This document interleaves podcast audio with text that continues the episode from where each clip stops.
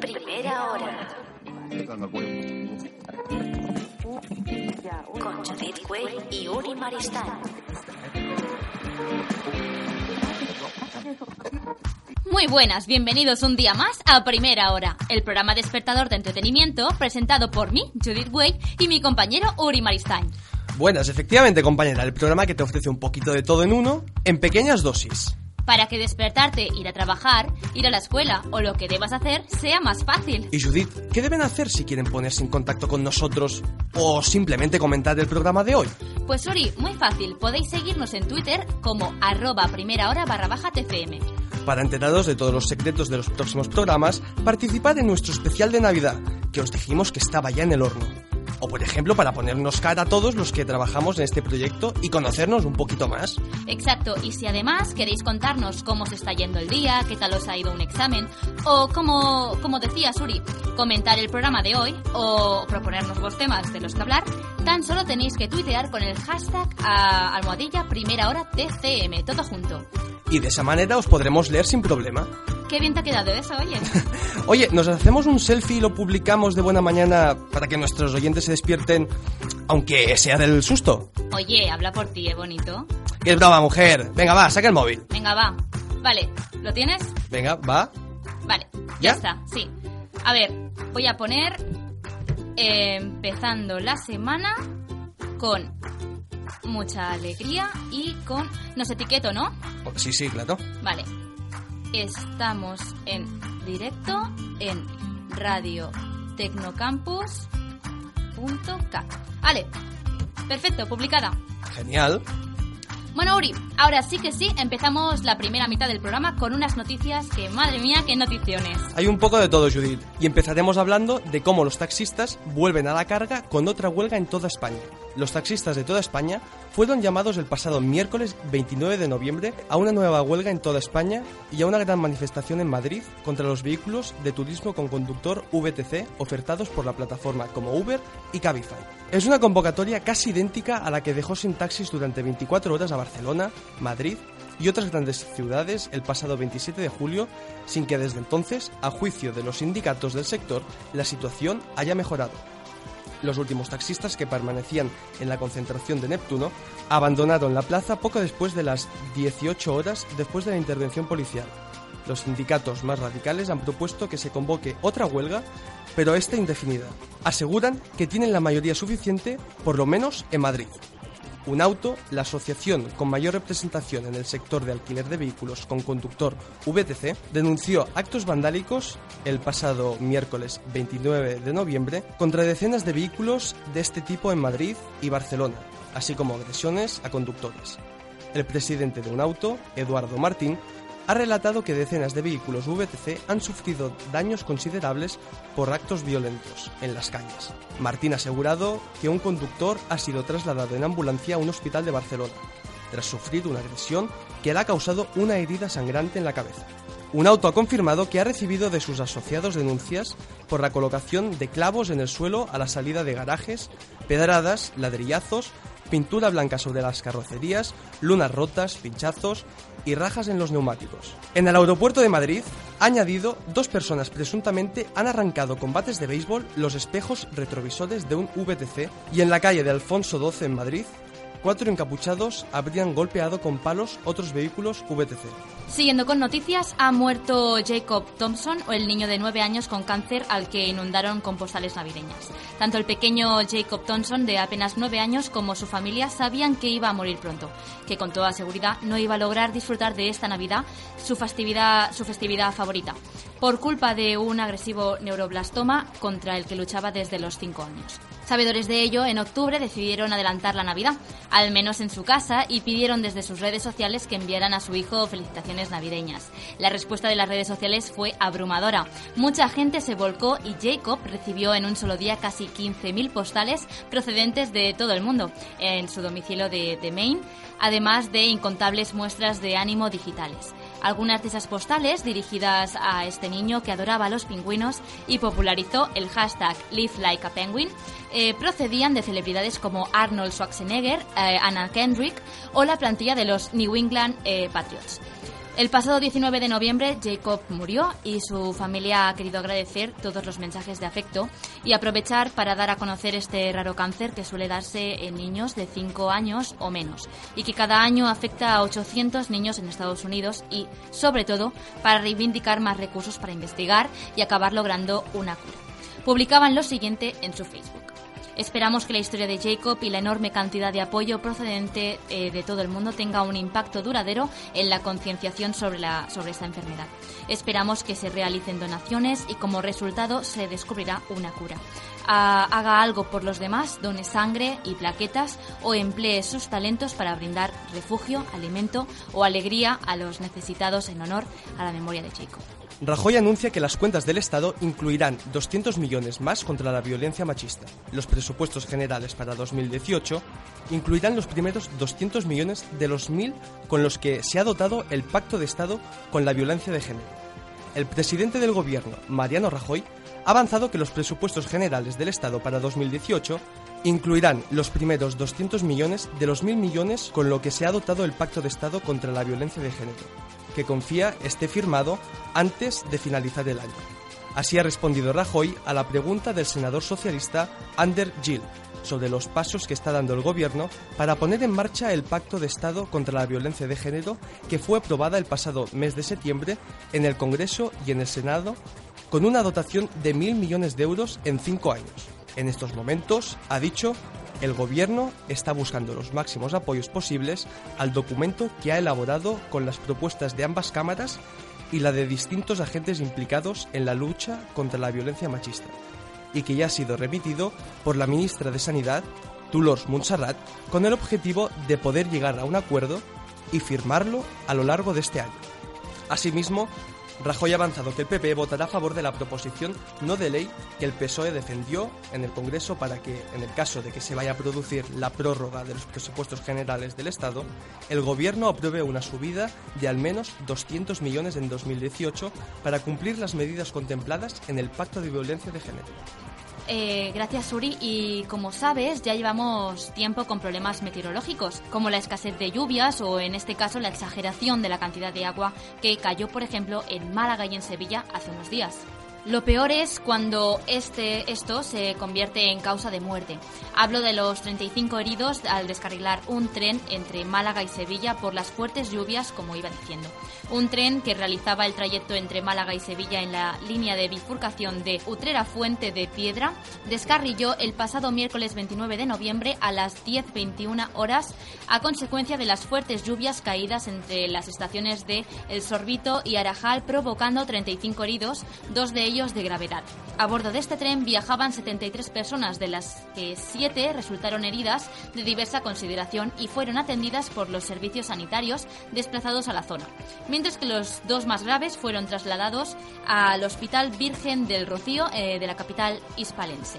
El resto de heridos, un total de 19 personas que presentaban cuadros leves, fueron trasladados por tren a dos hermanas, junto a los profesionales sanitarios. Los demás viajeros fueron transbordados para continuar trayecto por carretera hasta su destino. El incidente que se produjo cuando el tercer vagón se salió de la vía se ha registrado a las 10.21 horas en el punto kilométrico 19 más 100 de esa vía. Tras el siniestro, Adif desplazó un tren taller desde Córdoba para colocar el vagón descarrilado y dejar la vía libre para reanudar el tráfico. Un trabajo que se complicó a consecuencia de las constantes lluvias. Además, como comentaba al principio, la mayor causa del tiempo que estamos teniendo en el país es la contaminación. Por ello, un 20% de los coches de Barcelona no podrá circular cuando haya contaminación. Sabíamos que a partir del 1 de diciembre de este año, los vehículos más contaminantes no podrán circular dentro de las rondas de Barcelona cuando haya episodios de contaminación, una restricción que será permanente a partir de 2019. Lo que no sabíamos es a cuántos vehículos afecta son una quinta parte de los que circulan, 130.000 de 650.000, los que no tienen etiqueta ambiental de la Dirección General de Tráfico. La Dirección General de Tráfico, la DGT, comenzó a enviar en abril de 2016 los diferentes distintivos para clasificar el parque automovilístico español en función de lo que contamina cada vehículo. El orden que establece la DGT divide los aproximadamente 32 millones de vehículos que hay en España en dos mitades, los que más contaminan y los que menos. Los 16 millones de automóviles menos nocivos para el medio ambiente, según el Plan Nacional de Calidad del Aire, se etiquetaron en cuatro niveles específicos. Esta medida pretende diferenciar entre aquellos vehículos más y menos respetuosos con el medio ambiente ante distintos escenarios.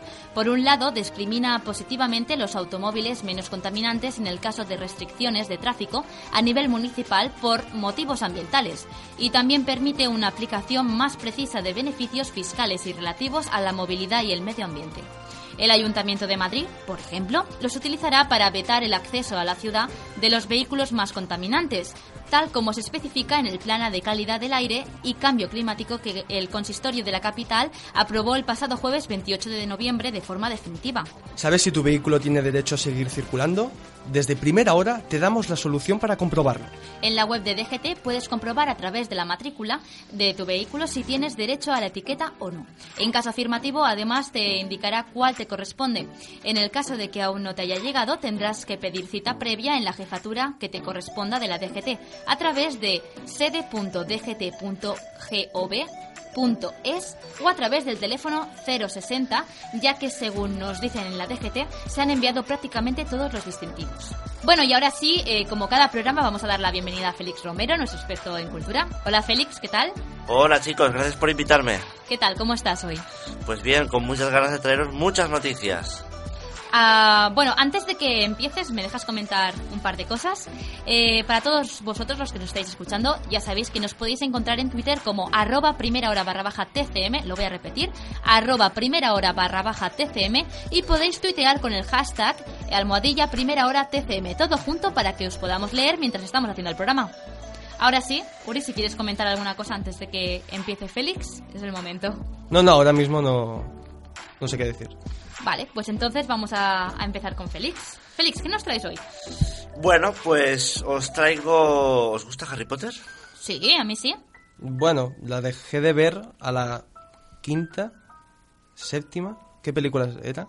¿El título? Que no, Hay, no me acuerdo. Hay ocho, ¿no? Hay ocho películas. Bueno, ¿qué nos traes de Harry Potter? Pues os traigo algo relacionado con el universo de Harry Potter, porque se ha desvelado el título de la secuela de Animales Fantásticos y dónde encontrarlos.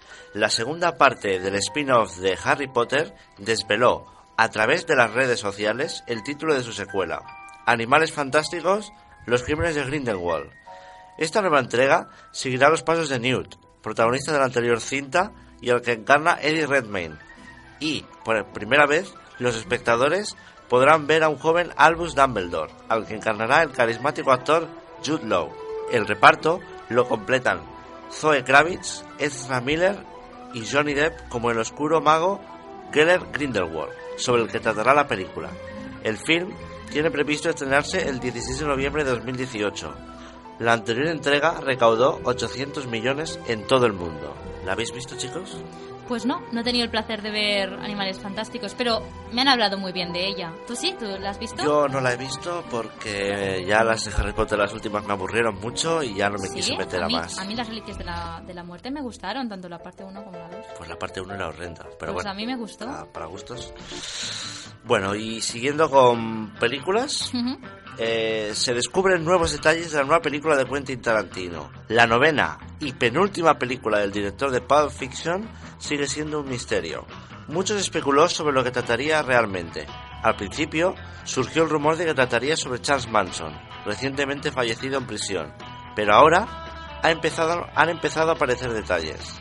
La nueva película de Tarantino lleva como título provisional el de 1969 y tratará, como telón de fondo, el asesinato de Sharon Tate a la que se sospecha que da la vida Margot Robbie. Poco más se sabe del nuevo film de este gran director. Por ahora, se dice que actores de la talla de Tom Cruise, Leonardo DiCaprio o incluso Brad Pitt estarían muy interesados en conseguir un papel en esta nueva película. Tendremos que esperar para ver qué nos tiene preparado el bueno de Quentin. ¿Vosotros creéis que será la penúltima película de Tarantino? Yo deseo que no sea así Hombre. porque sus películas son maravillosas y ojalá no dejen de hacerlas nunca. Bueno, habrá que verlo. Y bueno, siguiendo con estrenos esperados, por fin se ha publicado el tráiler de Vengadores, la Guerra del Infinito. Ha sido Tom Holland, actor que da vida a Spider-Man en la gran pantalla, el que ha publicado la primera imagen del póster de la nueva entrega del, del universo de superhéroes. A las pocas horas, Internet se ha llenado de enlaces al esperado nuevo tráiler que ya cuenta con más de 20 millones de visualizaciones. La nueva entrega, dirigida por los hermanos Russo, sitúa a los superhéroes al límite cuando Thanos, el gran villano de la saga, se dispone a atacar la Tierra definitivamente, portando consigo el guantelete del infinito, el arma que podría acabar de una vez por todas con los Vengadores. Iron Man, Capitán América, Thor y todos los demás lucharán una vez más para salvar a la humanidad. ¿Os gustan los pelis de los Vengadores? Eh, no he visto ninguna, pero oye, eh, Thanos, ¿no es el villano que aparece en la película Guardianes de la Galaxia? ¿O me estoy confundiendo? Sí, ese que aparece a través de una televisión, así, un Eh, pantalla. ah, es, es como un holograma, ¿no? Sí. Vale. Pues pinta muy bien. Oye, el día de su estreno era, vamos, fenómeno mundial y bueno, ya vemos, con tantas visualizaciones que tuvo. Un éxito. Pues sí, eh, espero que no la líen mucho porque las dos, an- las dos entregas anteriores las dirigió Josh Whedon y a ver este cambio de director cómo le sienta la saga. Y bueno... mm, ¿Qué más nos traes, Félix? Ahora cambiamos, dejamos los superhéroes y va- vamos a Poniente porque la exposición de Juego de Tronos continúa cosechando adeptos en Barcelona. Game of Thrones, The Turing Exhibition, aterrizó en Barcelona el 28 de octubre y desde entonces está siendo todo un éxito de público.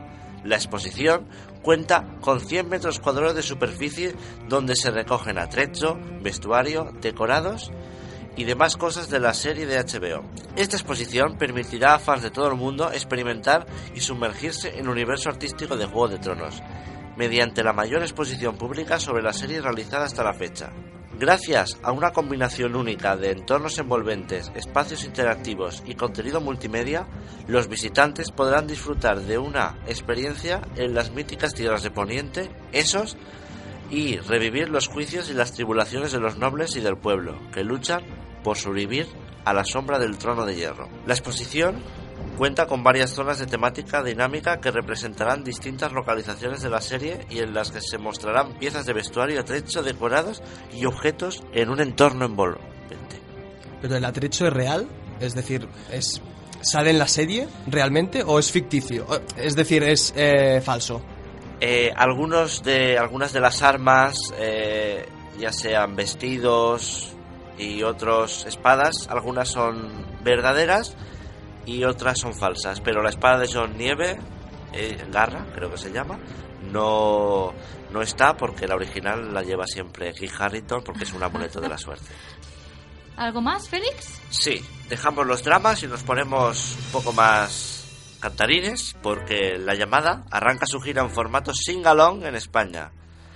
Tras el apabullante éxito de la llamada en taquilla, el debut de Javier Ambrosio y Javier Calvo tras las cámaras, el film debutará de nuevo en los cines en formato sing-along, que permite a los espectadores cantar los temas de la película junto al equipo de animadores que además enseñan al público las coreografías y letras del largometraje. La banda sonora de la película corre a cargo del cantante Leiva, siendo La llamada su tema principal. El espectáculo La Tropa produce ya ha llenado otros cines con la proyección de otras películas en este formato, tales como La La Land, Gris o Mamma Mía. ¿Vosotros ya, ya habéis visto la película?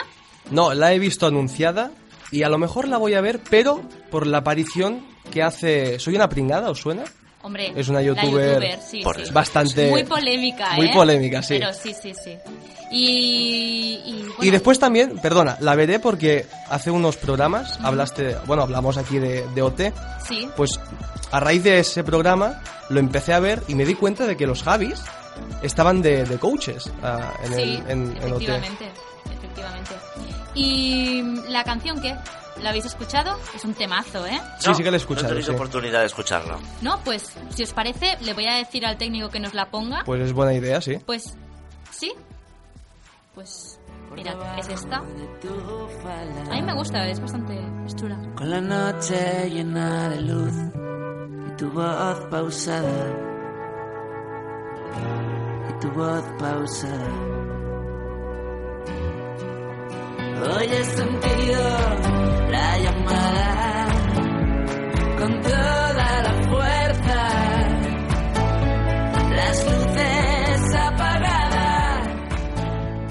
¿Qué os parece? Bueno, muy relajante. Yo me la esperaba más pop. Animada, Sí, sí. porque la película es muy animada, Sí, yo por lo que he también. visto. Pero bueno, es bonita, es bonita. Si os parece, vamos con la sección de sociedad. Vamos a hablar de otro exitazo, como comentábamos antes, porque si habéis dicho que la película de los Vengadores ha sido, vamos, fenómeno mundial, vamos a hablar de Échame la culpa, la sucesora de Despacito, que sigue rompiendo récords en YouTube. Hace unas semanas os comentábamos en Twitter, eh, de hecho, eh, el día de su estreno lo comentamos, el exitazo tremendo que tuvo la publicación de esta nueva canción de Luis Fonsi. Y es que, como os digo, el vídeo de la nueva canción de Luis Fonsi junto a Demi Lovato, Échame la culpa, se convirtió en el más visto de YouTube con más de 40 millones de visitas el fin de semana de su estreno, informó el pasado lunes 20 de noviembre su discografía, Universal Music. El nuevo éxito del cantante puertorriqueño rompió el récord de la plataforma Bebo Latin de, de YouTube, con el mayor número de visualizaciones en 24 horas. Échame la culpa, la canción de ruptura más divertida, en palabras de su intérprete, cosechó un rápido éxito en sus primeras horas de vida y se convirtió en el vídeo con mayor número de visitas de Bebo Latin, con más de 17 millones en su primer día, el pasado viernes 17 de noviembre. Este tema se publicó apenas unas horas después de que Fonsi ganase cuatro Grammys latinos como Mejor Canción, Mejor Grabación, Mejor Vídeo Musical Versión Corta y Mejor Fusión e Interpretación Urbana del año. Para Échame la culpa, el cantante volvió a contar con el equipo creativo del vídeo de Despacito, el director puertorriqueño Carlos Pérez y su empresa Elastic People, que decidieron llevarse a Fonsi y a Demi Lovato a Brooklyn, Nueva York, donde apostaron de nuevo por los colores cálidos y escenas de baile. En Spotify, junto al alcance en YouTube, Échame la culpa ocupa la decimoquinta posición de la lista global de la plataforma de música online Spotify.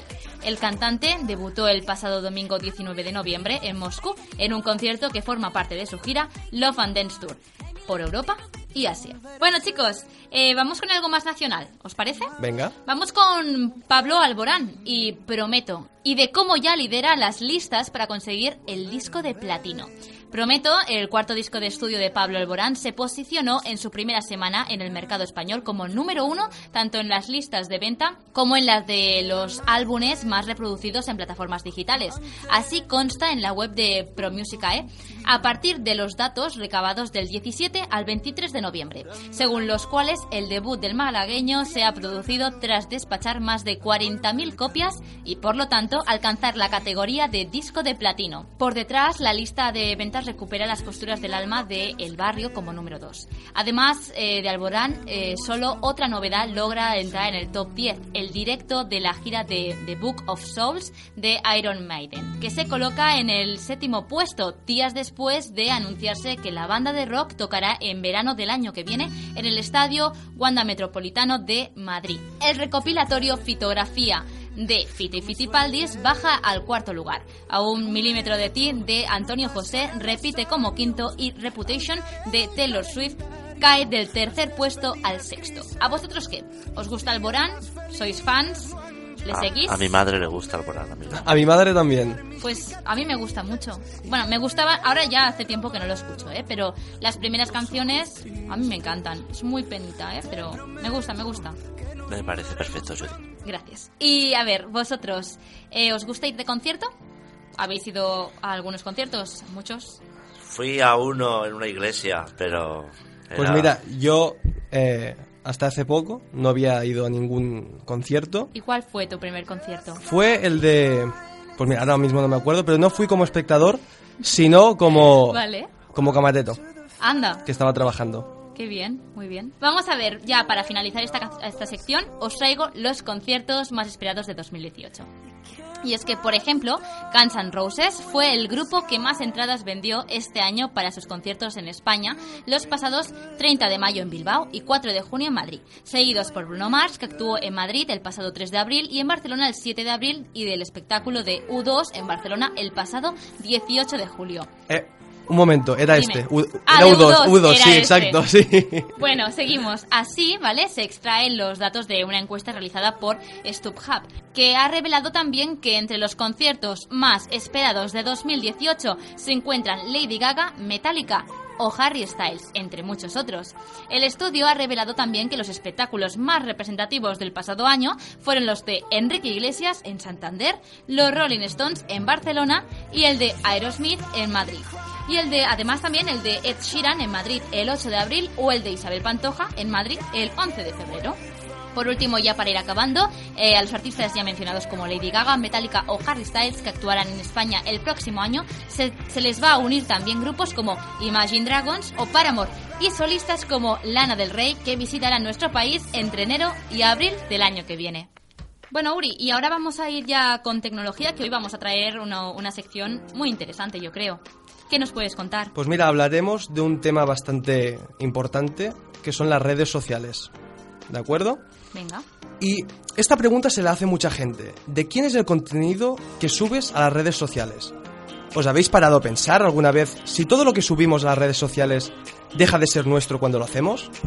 Parece ser que lo primero que contestamos es que sí, pero realmente no es así.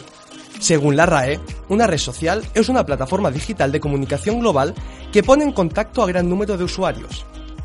Es un entorno público en el que existe comunicación y relaciones, haciendo hincapié en público, puesto que todo lo que subimos, imágenes, vídeos, textos, lo puede ver y leer cualquiera, a no ser que tengamos una cuenta privada.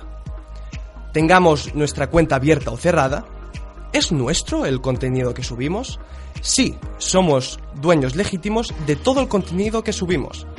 Pero hay algunos matices, ya que no son nuestros los derechos de explotación. Las redes sociales tienen derecho a hacer lo que quieran con lo que nosotros compartimos.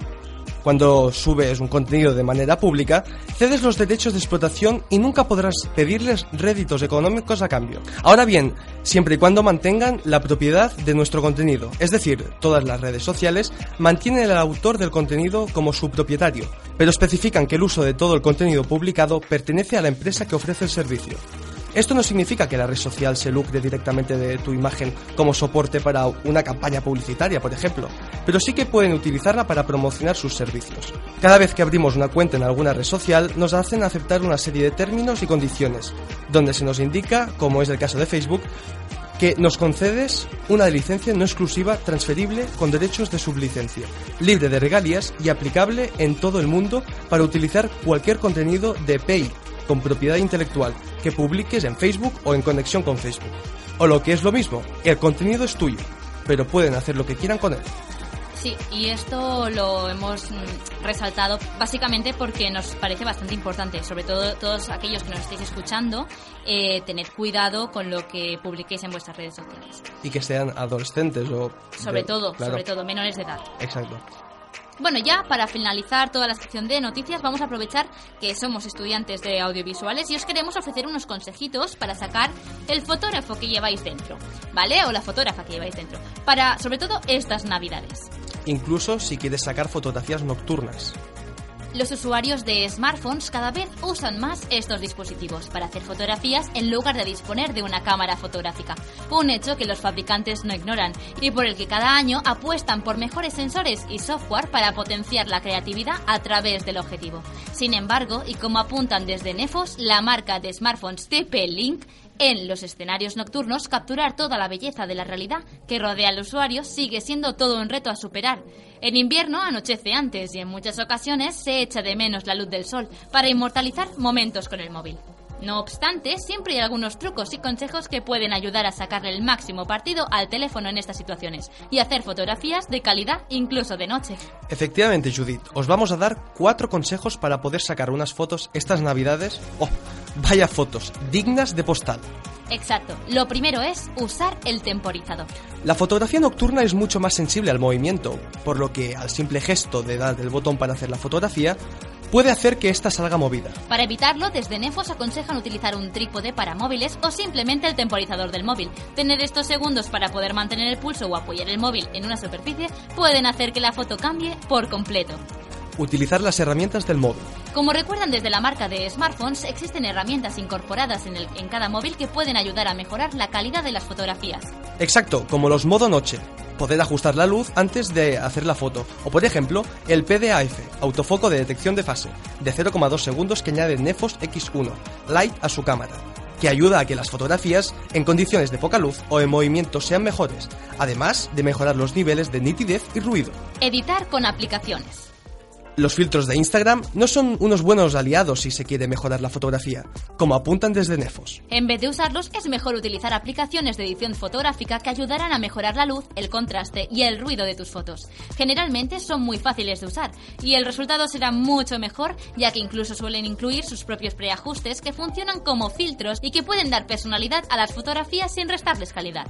Evitar el flash. Puede parecer una tontería, pero como explican desde la compañía, no lo es.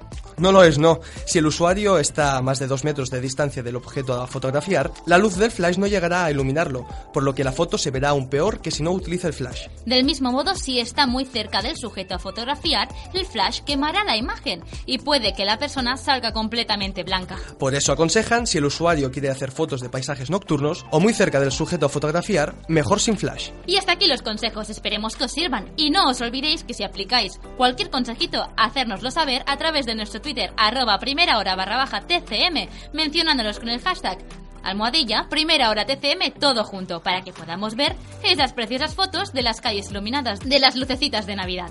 Eso es, y para ir terminando, solo deciros que muchas gracias a todos los que compartís vuestros días con nosotros y nos mandáis mensajes como este. Vamos a escucharlo. Hola, ¿qué tal? Soy Claudia Muñoz y escucho siempre vuestro programa de radiotecnocampus.cat. Os envío un fuerte abrazo, un beso y que sigáis dándonos tanta alegría. Bueno, bueno, qué bonito. Ahora sí, necesitamos un descanso, beber un poco de agua, hacemos una pausa y volvemos después de la publicidad. Hasta ahora.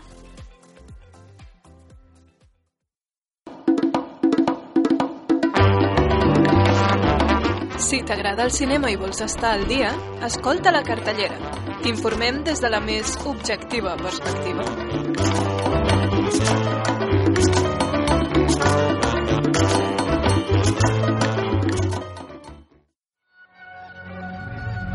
Ràdio Tecnocampus.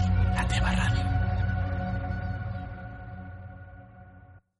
Radio Tecnocampus. Tecnocampus. Radio Tecnocampus.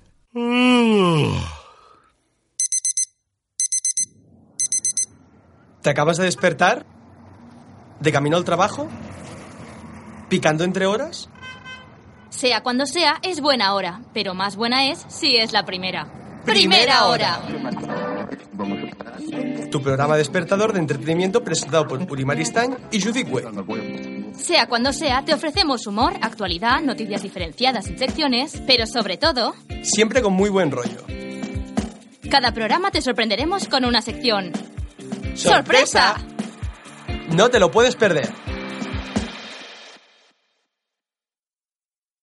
Hey chicos, ¿habéis escuchado Megacin? Es el nuevo programa de Radio Tecnocampus. ¿Megacin? Sí, Megacin. Es el programa que lo está petando. Tiene secciones súper interesantes como... ¿Hay música? ¡Cállate! Sí, hay música. ¿Y cine? ¿Queréis callaros? Estamos intentando grabar un anuncio. Sí, también hay cine. Hay cine, hay noticias escabrosas, hay curiosidades, hay de todo. Megacin. Diversión sin.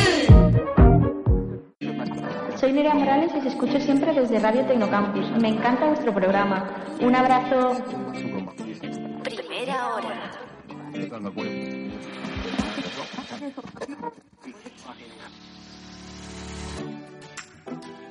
Ya estamos de vuelta y sí, hoy estoy yo solo al cargo de esta sección. Asumo total la responsabilidad. Pero tranquilos, todo tiene una explicación. ¿Y por qué estoy susurrando? Ahora os lo explico. Uri y nuestro redactor de, cultura, eh, Félix Romero, nos acompañan también en esta segunda mitad, ¿vale? Realizando un trivial sobre series de televisión, tanto nacionales como internacionales. La idea es que ellos no tienen ni idea. Y de verdad os lo digo, ¿eh? Que no tienen ni idea. Así que en breves entrarán en el estudio, que ya están llegando, están en el pasillo de, de aquí al lado, que tenemos ah, aquí al ladito. Y les voy a decir la noticia. Ya, ya están entrando. Hola, Félix. hola chicos. Bueno, ¿Ya estamos en antena? eh, no, no, no. Venga, iros preparando. Iros sentando. ¿Qué tal? ¿Cómo estáis? Muy bien. Bueno, estamos bien. ¿Habéis descansado? Sí. A ver, he empezado sin vosotros. Nos importa, ¿no? ¿Cómo que? estamos en, en el aire. Sí, estamos en directo. Madre mía. y- y- A ver, tranquilos, tranquilos. Eh, puesto que el programa anterior, pues no os acordáis, re- retasteis a dos seguidores del programa, Yo sí que me acuerdo, sí. Pera y Nacho, Sí. ¿verdad, Uri? Eh, he pensado que tenía que vengarme de alguna manera. Así que a través de nuestro Twitter, eh, arroba primera hora barra baja TCM, realizamos una pequeña encuesta para saber qué es lo que preferían nuestros oyentes que hiciéramos en esta sección del programa.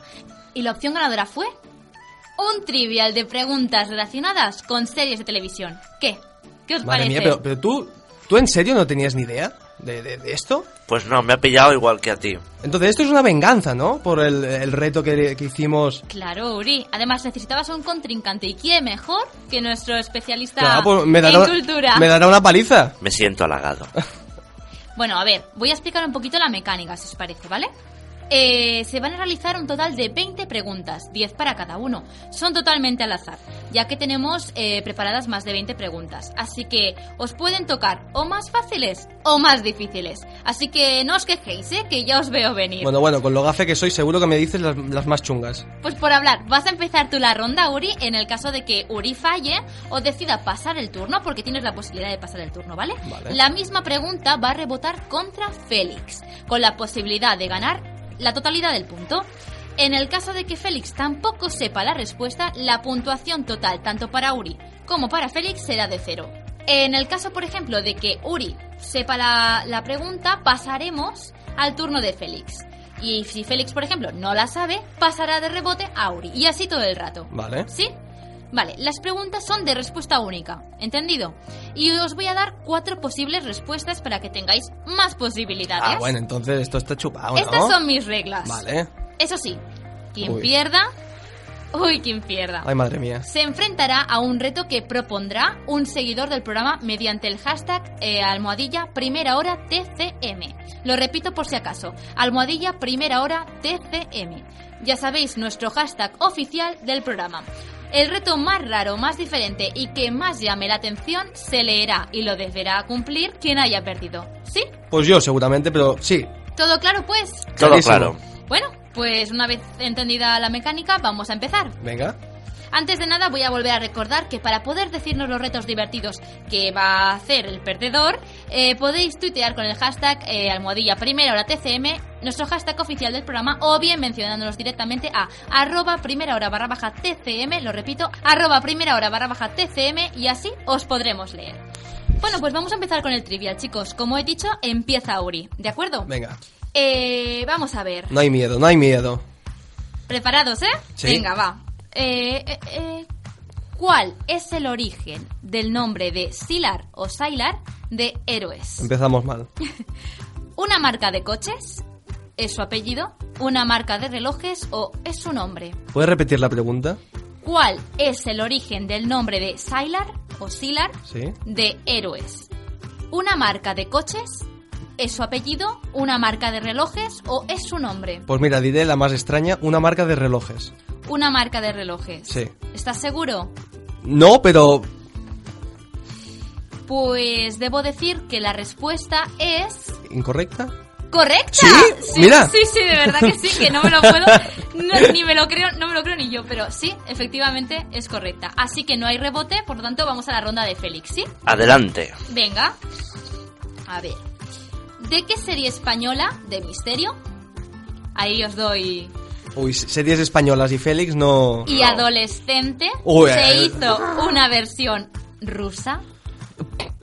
Compañeros, el barco, Upa Dance o el internado. Aquí te han pillado, ¿eh, Félix? Os he dado una pista importantísima, ¿eh? Upa Dance era terrorífica, pero era de baile. el barco era terrorífica, pero era de aventuras. Y pues diré el, in- el internado. Decimos el internado. El internado. Pues la respuesta de Félix es correcta, efectivamente. bueno, bueno, bueno. Por lo tanto, los dos habéis obtenido la puntuación casi, casi total de, de la ronda. Por tanto, un punto para Félix, un punto para Ori. Perfecto. Como hay empate de momento, ¿quién quiere seguir? ¿Os da igual? Me da igual a Pues mí. vamos a empezar con Félix. Todo con Félix. Venga. ¿Cuántas temporadas ha tenido Revenge? Hasta su cancelación. ¿Dos? ¿Tres? ¿Cuatro? ¿O es que no ha sido cancelada? ¿Esta risita es porque te la sabes o porque no tienes ni idea? Revenge me la he comido entera y te puedo decir que fue cancelada cuando llevaba cuatro temporadas. Así que la respuesta es cuatro. Y la respuesta es... Correcta, Claro, efectivamente. claro. ¿Cómo no va a ser correcta? Revenge, por Dios, qué serie. Muy bien, de esta manera Félix se lleva un puntito y no hay rebote, así que vamos con Uri. Con mi turno, venga. ¿Cuál de estos personajes no pertenece a la serie británica Utopía? ¿Vale? ¿Vale? Señor Conejo, Sí. Jessica Hyde, Michael Dugdale o James Wilson. ¿Me puedes repetir la C y la D? Michael Dugdale o James Wilson. Pues venga, voy a decir la D. James Wilson, Sí. pues la respuesta es correcta, Vale. pero ¿qué se no, está pasando? No, claro, porque he visto la serie. Ah, muy bien. Y os Estaba... voy a decir otra cosa. James Wilson está interpretado por Robert Sean Leonard y era el mejor amigo de House. Ah. Por eso no pertenece a Claro. la serie, ¿vale? Pues muy bien, Uri. Estáis empatados. ¿eh? Ay, Félix. Estáis muy empatados. Con dos puntos y dos puntos. Así que vamos con Uri. ¿Te Venga. parece? Sí, sí. Venga. Em, ¿Cuál es el nombre de Bella en Storybrooke durante la maldición oscura en Érase una vez? Vale. Si o no, Once Upon a Time. me vas a matar, ¿no? Si no, no la contesto Yo te voy a matar, sí. Vale. Yo soy muy fan. Vamos a decirlo. Lexi, sí. Lacey, Diana o no tenía otro nombre. Pues mira, voy a seguir la misma estrategia que en la primera. Me voy a decantar por la más alocada, más radical. Voy a decir la D. ¿No tenía otro nombre? No, Pues la respuesta es incorrecta. claro. Incorrecta. Por lo tanto, Hay rebote. hay rebote, efectivamente. ¿Tú te la sabes? Te Yo- repito la pregunta. No, me lo tienes que repetir los nombres. ¿Los nombres? Sí. Lexi, Lacey o Lassie o Lacey. Ujú. Diana no tenía otro nombre que la hemos eliminado, así que Claro. Eh, o Lexi o Lacey o Diana. Lexi y Lassie son muy, son muy americanos. Eh, así que voy a decir Bueno, Diana es Diana. Diana ya, pero voy a decir Diana. ¿Vas está. a decir la C, Diana? Porque nunca la he visto esa serie. Pues te tengo que decir que la respuesta es incorrecta. Madre mía. Durante la maldición oscura, eh, Lassie o Lacey fue el alter ego de Bella, ¿vale? No se supo hasta Vale. después cuando Bella perdió la memoria. Así que lo siento, pero los dos habéis sacado aquí un Esta cerito, ronda, ¿eh? Por lo cero. tanto, seguís empatados con dos puntos. Eh, como los dos habéis fallado, pues vamos con Félix. Walter Bishop, o Bishop, eh, dice en un momento de Fringe Peter, esos granos de cacao son incomibles. Jen jamás podría digerirlos. ¿Quién es Jen? ¿Una cabra? ¿Un agente de FBI? ¿La asistente personal de Walter? ¿O una vaca? Una vaca. Pues la respuesta es correcta. Efectivamente, Claro, muy claro, bien, claro, Félix. claro. Flash con la vaca, pero Bueno, chicos, por lo tanto, Félix ahora mismo llevaría un punto, no hay rebote, vamos con Uri. Venga. Venga. Bueno, Uy. Madre Uy, mía. esa mirada. ¿cuántas personas han muerto hasta ahora Oh. en la serie de Juego de Tronos? Madre mía, madre mía. ¿389? ¿Sí? ¿723? Sí. ¿5.348? ¿O 3.275? Hasta día de hoy. Hasta la temporada... Hasta día de hoy. Vale. Pues ¿Y me, tu respuesta es? me voy a decantar por la D porque hay bastantes batallas y hay... y hay mu- 3.275 es tu... Sí, porque hay muchos ¿Opción? soldados, sí, sí, sí. Pues la respuesta es... Incorrecta, ¿no?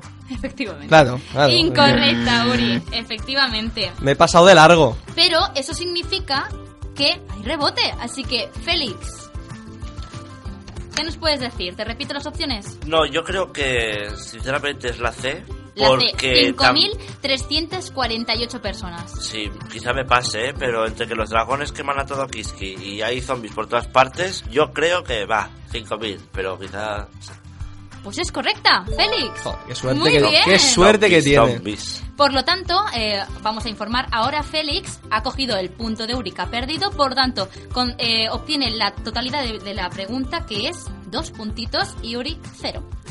Antes de nada, chicos, os voy a recordar que para poder dejarnos vuestros retos divertidos que hacer para el perdedor, que en este caso es Uri, Por favor, podéis, sean benévolos, ¿eh? podéis tuitear con el hashtag eh, almohadilla primera hora TCM todo junto, eh, con, es decir, nuestro hashtag oficial del programa, ya lo sabéis, o bien mencionándonos directamente a arroba primera hora barra baja TCM y así os podemos leer. Vamos con... Conmigo, ¿no? ¿Tú quieres? Venga, venga, va. pues Dale, dale. con Uri. ¿Cuál es el nombre de Peter Pan? En Érase una vez o Once Upon a Time. Henry, Malcolm, Belfire o Killian. ¿Tú lo has visto, Félix? Ni idea. Vale, pues paso. Ni siquiera te la vas a No. jugar. Paso. ¿Estás seguro? Estoy seguro. Segurísimo. Paso. Vamos a pasar el turno. Con eso obtiene una puntuación de cero, sin posibilidad de A ver, nada. a ver si es buena Así estrategia. que, Félix, por favor, Repíteme los nombres. hoy tan. Mira, Henry, Malcolm, Belfire o Killian.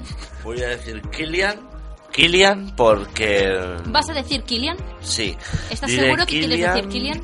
Porque Henry me suena que es el niño, que es un niño. Va al foreste, no sé ni pronunciarlo. Belfire. Belfire. y diré Killian porque me suena de otras series y otras pelis que he visto. Pero en- entonces la has visto, ¿no? Que va, me ah, vale, suena vale. el nombre, que va, no he visto nunca. Por lo tanto, mm, marcamos Killian. Killian, que es la D. Es la D. Y es la respuesta es Correcta. Correcta. incorrecta, Uf, efectivamente. uf, uf, uf. Es Malcolm, ¿vale? Eh, muy mal, muy mal, Félix, muy mal. Ah, vamos a ver. Por lo tanto, los dos os lleváis otra vez un cerito.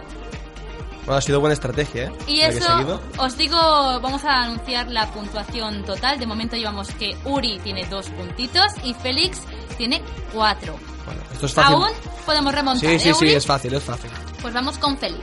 Vamos. Félix, ¿qué palabra utilizan para brindar en Vikings? Chin chin, cuernos, escol, salud.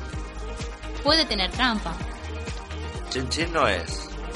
No, Chinchín es muy Te repito las europeo. Sí, Chin Chin. Chin chin, cuernos, escol o salud.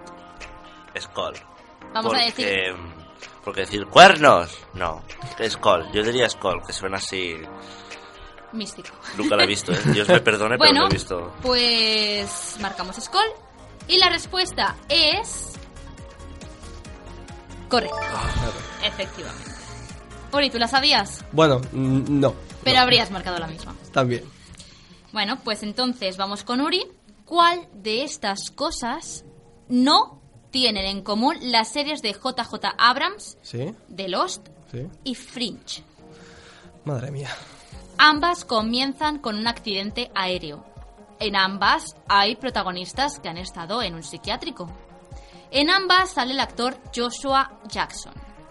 En ambas sale la iniciativa Dharma. Vale, ¿sabes qué pasa? Que yo la de Fringe no la he visto. Bueno, vamos a jugárnosla. Pues creo que me, me voy a decantar por la A. En ambas comienzan Con un eh, accidente. con un accidente Sí. de aéreo. Sí. Pues... No, no, pe- espera, espera, espera. ¿Puedo, Uy, uy, uy, uy, uy. ¿puedo cambiar? ¿Puedo Sí. cambiar? Vale. Pues creo que voy a decir la B. La B. Lo del psiquiátrico. que- En ambas hay protagonistas que han estado en un psiquiátrico. Exacto. Pues la respuesta, has eliminado la A, Sí, ahora coges la B sí. y la respuesta es incorrecta. Lástima. Tampoco voy a decir si era la A por si acaso, Claro, porque hay claro, opción claro. de rebote, pero luego os lo diré. Eh, por lo tanto, Uri, tienes un cero, pero posibilidad de rebote por si Félix se podría llevar la totalidad de los puntos. Félix, ¿Qué cosas no tienen en común? ¿cuál de estas cosas no tienen en común las series de JJ Abrams? ¿Vale? Vale. Lost y Fringe. Sí, sé que Fringe empieza con un accidente de avión. Lo de la alarma, ni idea.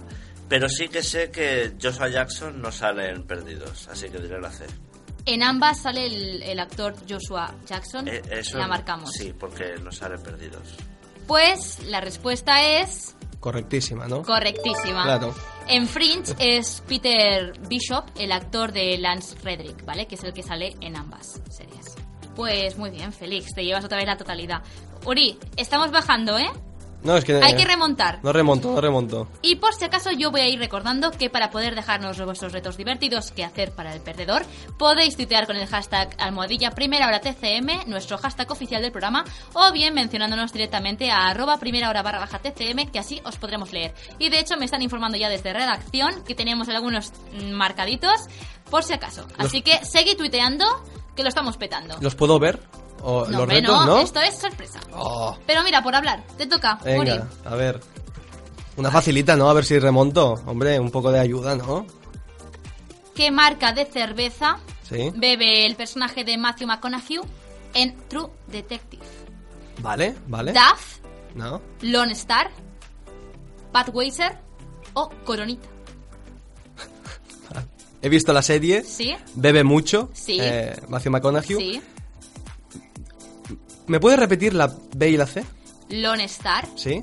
Budweiser o Budweiser. La B. La B, Lone Star. Sí. Suena a Lord Star. ¿verdad? Sí. Pues eh, la respuesta es correctísima, vamos. vale, Muy bueno. bien. Bueno, bueno, bueno, menos mal. Muy bien. ¿Tú- Así que tú no lo sabías? tenías Ni idea, ni idea. ni idea. Pues Félix, vamos contigo, ¿vale? A ver si hay suerte. ¿Cómo se llaman las barritas de chocolate que aparecen en varios capítulos de Lost? Madre mía. McCutcheon o algo así, ¿vale? McCutcheon, vamos a decirlo tal cual. Apolo, Jumbo o Oceanic. Juégatela, Félix. Juégatela. Oceanic. Oceanic. Sí. ¿Estás segurísimo? Sí. Yo hubiera dicho esta, ¿eh? También. Diría por, por la marca del avión, pero paranoias mías. Oceanic. Pues la opción es incorrecta. Por lo tanto, Rebote. Félix pasa rebote a Uri y Uri, sabiendo que ya no es Oceanic y le ibas a marcar, Vale. McCutcheon, Apolo o Jumbo. Es que- es- a ver, es que Jumbo es como, como si fuera un motor, ¿no? De- del avión. Y debo decir, como apreciación, Sí. Que se muestra bastante ¿eh? en, en la serie. Es decir, hay un primer plano de estas partes. Es que la vi hace muchos años y no, no Lo me digo acuerdo. por si nuestros oyentes lo quieren revisar. Hay un primer plano que se muestran, vamos, Pues mira, voy a decir la A. McCutcheon. Sí. Pues la opción correcta es Esta... No. No. Oh. Apolo. Así Apolo. que sí, lo siento mucho, Ori, tenías la oportunidad, pero Se ha ido seguimos por... con dos puntitos. Se ha ido por el fregadero la oportunidad. Así que vamos contigo, Uri. Venga. ¿Vale? Y mm, mm, ¿qué ojo pierde el personaje conocido como el gobernador Vale. de The Walking? Sí, sí, sí. ¿El izquierdo? ¿El derecho? ¿Los dos? ¿O no pierde ningún ojo? No, sí que lo pierde y creo que es... A ver. Hay que pensar, ¿eh? ¿Qué está, Sí, haciendo, sí, sí, ¿qué sí. está haciendo este? No me acuerdo. Pero ahora le toca a Uri, por Es que es muy obvia porque si la fallo... Claro, es que no... Claro, claro. Ah, a lo mejor no perdió ninguno. No, no, sí, sí, sí, sí que he perdido. Y lo digo porque él también la ha visto, así que... Así que, ¿qué? ¿Qué marcamos? Derecha, ¿Derecho izquierda. o izquierdo? ¿O los dos? No, no, no. Mira, me la voy a jugar y voy a decir... La derecha. El ojo derecho. El derecho. Pues, la respuesta es... ¡Correcta! ¡Uy, vamos! Sí, muy bien. Por lo tanto, vamos con... Vamos con Félix, ¿vale? Y en el caso de que Félix ahora falle, Rebote. tendría rebote y la posibilidad de la totalidad de puntos. ¿Eh, Uri? Que te iría muy bien. Pues sí. Vamos con Vis a Vis. ¿Qué te, qué te parece Vis a Vis? No ¿Lo has visto. visto? Yo no. Pues no. ¿Cuál es la cantidad de dinero del botín en torno al cual gira la trama de Vis a Vis? ¿Un millón? ¿Cinco millones? ¿Nueve millones? ¿O diez millones? 10 millones. Pero ¿Diez ni idea. millones? ¿Sí? Sí. Antes Uri ha corregido. ¿Quieres corregir? No, porque. Pues marcamos 10 millones. Y debo decir que esa opción Es incorrecta, sí. Es incorrecta, efectivamente. Por lo tanto, rebote a Uri. Vale. Sabiendo que no son 10 millones, ¿qué me puedes decir? ¿Qué ¿Un era? millón, ¿Vale? 5 millones Sí. o 9 millones? Venga, voy a dec- me voy a quedar a la mitad. Voy a decir 5. ¿5 millones? Sí, venga. Pues esa opción es incorrecta. Eran 9 millones, por si os interesa. Vale. Así que Félix se ha acercado un poquito. ¿sí? Pero aún así, muy mal. Por lo tanto, Uri, eh, consigues Cero. Bueno, un puntito que tenías ya de Ah, vale, vale, sí, así sí, que sí, tienes cierto. un puntito. Bueno, chicos, pues vamos a hacer una puntuación total. Eh, Uri ahora mismo llevaría eh, cuatro puntos y Félix llevaría seis, ¿vale? Estamos en la ronda 8, es decir, vamos ahora por la 9. Vale. Son las dos últimas rondas del programa de hoy. O sea que aún puedo ganar, ¿no? Aún puedes ganar. Vale, vale. Así que vamos contigo, Uri, si te parece Venga. bien. ¿En qué serie pudimos ver con superpoderes? Esto es una pista. A Iwan Reon antes de salir en Juego de Tronos. Es Ramsay Bolton. Vale, vale, O vale, vale. Sí, sí, sí, sí. ¿Sí? ¿Héroes? ¿Arrow? ¿Misfits? ¿O Marvel Agents of S.H.I.E.L.D.? La sé, la sé. Misfits. ¿Misfits? Sí. ¿Marcamos Misfits? Ahora es cuando, se- cuando la fallo y quedo en ridículo. Pues no es el caso porque es la correcta. Muy Claro, bien, claro, Uri. claro, claro. Muy bien, muy bien. Te lo has tomado en serio este de, de remontar, ¿eh? Pues sí. Vamos con Félix, ¿vale? Adelante. Venga, ¿cómo se llama el restaurante en el que trabaja la camarera Penny en Big Bang Theory? Hmm. ¿La cocina cuántica? ¿La fábrica de tartas de queso? ¿Ñam ñam? ¿O Central Perk? La B. Las tartitas de queso. ¿La fábrica de tartas de queso? Pues esa opción es la correcta. Claro. Pues imagínate que yo iba a decir la, la, la D. ¿Qué era la Por D? lo tanto, ¿cómo? ¿La D? La D era Central Perk. Eso no es Friends. Eso es, sí, eso es, eso es Friends, efectivamente. Bueno, chicos, muy bien. Pues con la, la ronda 9, la, bueno, hay un empate, ¿vale? De Uri y Félix. Por lo tanto, son 7 puntitos para Félix y para Uri serían 5. Vale. ¿Vale? Vale. Vamos a recordar a nuestros espectadores que es la última oportunidad que tienen para dejarnos los retos divertidos que hacer para el perdedor, que en este caso vendría a ser Uri. Podéis tuitear con el hashtag eh, almohadilla primera hora TCM, nuestro hashtag oficial del programa, o bien mencionándonos directamente a arroba primera hora barra baja TCM. Y así os podremos leer. Vamos con la última ronda, ¿vale chicos? ¿Estáis preparados? La última y, la última. y la definitiva. Definitiva. Exacto. Venga. Vamos allá. Em, No hay miedo. ¿Qué actriz española aparece brevemente en la cabecera de Mad Men? Y esta, lo siento, no lo he dicho, va para Félix. Ah, vale. Pues venga, dale. Aitana Sánchez Gijón, Carmen Sevilla, Sara Montiel o ninguna. Diré a Aitana Sánchez Gijón porque salió en una peli con Keanu Reeves hace un puñado de años. Pero ni idea. Ni siquiera he visto Mad Men en mi vida. Te voy a decir, Félix, que es, la opción es incorrecta. Lo siento mucho, Félix. Así que hay rebote. Y eso quiere decir que Uri en la última ronda podría coger la totalidad de los Me puntos. podría poner ¿vale? en cabeza, ¿no? O, o estaríamos empatados. Pues efectivamente, Uri, no te pondrías en cabeza, sino que habría un empate y se resolvería el empate con la pregunta definitiva. Vale, Que vale. quien la acertara de los dos sería el ganador. Ok. Entonces vamos con, con, bueno, con la misma pregunta, ¿vale, Uri? Venga. ¿Qué actriz española aparece brevemente en la cabecera de Mad Men? Aitana Sánchez Gijón, hemos dicho que no. Descartada. Carmen Sevilla, Sara Montiel o ninguna. Pues mira, creo que voy a decir ninguna. Ninguna. Ninguna. ¿Estás seguro? Estoy seguro. Pues la opción es correcta. Claro, es que. ¿Cómo, Y eso, ¿Cómo va a salir Sara Montiel o Carmen Sevilla en, en el póster? eso implica que Félix, ¿vale? Eh, al perder te ha dado su rebote. Ahora tocaría tu pregunta. Venga. Y en el caso de que acertases, haríamos lo del empate. Ah, el empate, vale, vale, vale. Venga. Venga, vamos con, con tu pregunta y es... ¿Qué llama la atención a un español en el escudo de policía de Bemidji que aparece en Fargo? Vale. La bandera española, el oso y el madroño o el toro de Osborne o el tricornio.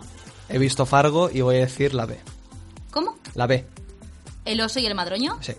¿Estás seguro? Sí, sí, segurísimo. Es más, eh, Félix está afirmando con la cabeza, entonces. Pues la respuesta es incorrecta. ¿Qué? ¿Cómo? Es el toro de Osborne. Así, joder. Así que lo siento mucho, pero... Que revisionar. Por ir de, Fargo. por Y ir de hecho- listo, mira. De hecho, me he basado en fotografías, así que lo podéis revisar, chicos. Así que lo siento mucho, pero ha sido una ronda muy chula. Pero Sí, sí, sí. el claro ganador, chicos, es Félix Romero. Oh. Siempre me pasa lo mismo. En retos de este estilo. Genial, ¿eh, chicos? De verdad. Lo habéis hecho muy bien. Felicitaros a los dos de verdad. Aunque aquí solo puede haber un ganador y ese ha sido Félix. Claro. Felicidades. No obstante, me interesa el que ha perdido. Que me toca es a mí. Uri, efectivamente. Claro. Mientras hacíamos el recuento de puntos, que nos lo ha hecho nuestro técnico Pera, que ya nos lo está diciendo, hemos podido elegir el tweet que contenía el reto más raro que hemos podido leer. Así que gracias a arroba Marta Macon que nos dice hashtag primera hora TCM, que el perdedor diga un trabalenguas sin trabarse. Uy, esto está complicado, ¿eh? Bien. Está complicado. Vamos a ir a... Si producción... Sí, me están diciendo que ya lo tenemos, nos lo han... Perfecto, ya lo tenemos aquí. Vale, Uri, te voy a dar el papel que me Sí. acaban de traer. Y tienes que decirlo de una primera pasada, ¿vale? No puedo... No lo puedes practicar. Así Vale, que. ¿preparado? Venga. 3, 2, 1, ya. Cuando cuentas cuentos, cuenta cuántos cuentos cuentas, porque si no cuentas cuántos cuentos cuentas, nunca sabrás cuántos cuentos cuentas. ¿Está bien, no? Es- es- ¡Madre mía! Está- ¡Madre mía! Pero Total. bueno. Claro, mira, Increíble, ¿has visto? Increíble. Muy bien, Uri. Muy bien. Dicho esto, muchísimas gracias por haberlo, por hacerlo esto, chicos, de verdad. Me ha encantado. Espero que os lo hayáis pasado muy bien. Pues sí. Aunque haya perdido, me lo he pasado bien. Y vosotros desde donde nos estéis escuchando, ya sea en el coche, en la oficina, desde el móvil o desde el ordenador, muchísimas gracias por estar con nosotros un programa más.